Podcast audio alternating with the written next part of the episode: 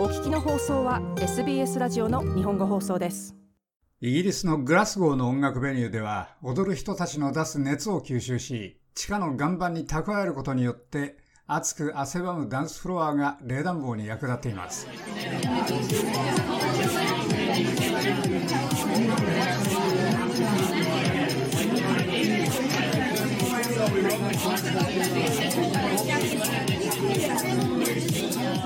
の汗をかいているナイトクラブの客が出す熱がどれほどになるか想像してみてください。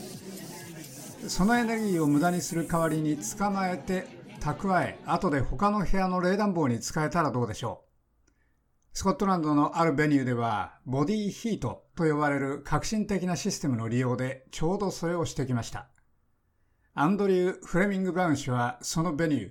SWG3 のマネージングディレクターです。ボディヒートは本質的に聴衆の出す熱で、その後長い経路を経てこのような部屋にいます。それから我々の上にあるこれらのカセットに蓄えられ、文字通りパイプでプラントルームを通り、地面に掘った複数のボアホールに送られます。それは我々のコミュニティガーデンに空いています。フレミング・ブラウン氏でした。フレミング・ブラウン氏は思いっきりダンスをしている人はおよそ500ワットのパワーを放出すると推定しています。それと比べて、ただソファーに座っている人の場合はおよそ150ワットです。彼のベニューではギグの客の出すエネルギーを捉えることでガスボイダーを完全に止めることができ、金を節約し、エネルギー使用を減らしています。そして重要なことに発生したエネルギーをそのパーティーが終わったずっと後まで必要になるまで何ヶ月も蓄えておくこともできます。地熱地質学者デビッド・ウォールズ氏はタウンロックエネルギーがそのシステムを開発するのを助けました。その熱はナイトクラブから移され、ここへ運ばれます。ここはコミュニティガーデンで地中に12本のボアホールがあります。その熱はこれらのボアホールが開いている岩盤に移されます。それはその熱を蓄えるのに使われます。それから何か他のもののために、その日の別の時間やベニューの別の部分で熱が必要になった時に我々はその熱をその岩盤からそのベニューへ取り出すことができます。ウォールズ氏でした。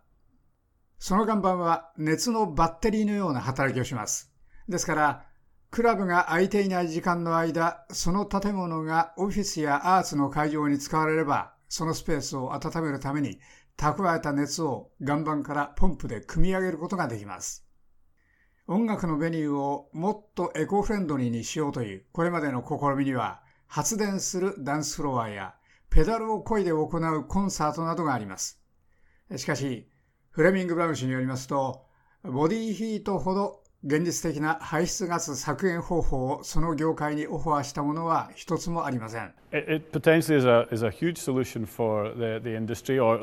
れはその業界や業界全体にわたるその他のベニューにとってとても大きな解決策になる可能性を秘めています。コールドプレイはアーティストが先頭に立つ素晴らしい実例だと思います。我々はそのベニューへ来るアーティストにそれを多く見始めています。そこでは彼らは会場の環境証明について少し尋ね始めています。ですから、アーティストがそれらの最初の質問をして、彼らの名前を持続可能性の支持に向け始めれば、彼らのファンや我々の聴衆が後に続くでしょう。ですから、ただイベントに来ることによって、ギグやクラブなどに来ることによって、あなたはその低カーボン解決策に参加しています。フレミング・ブラウン氏でした。SWG3 はそのプロジェクトで毎年70トンの炭素の排出を減らせるかもしれないと見積もっています。最新の産業統計によりますと、オーストラリアには328件のナイトクラブがあり、ほぼ7億5000万ドルを売り上げています。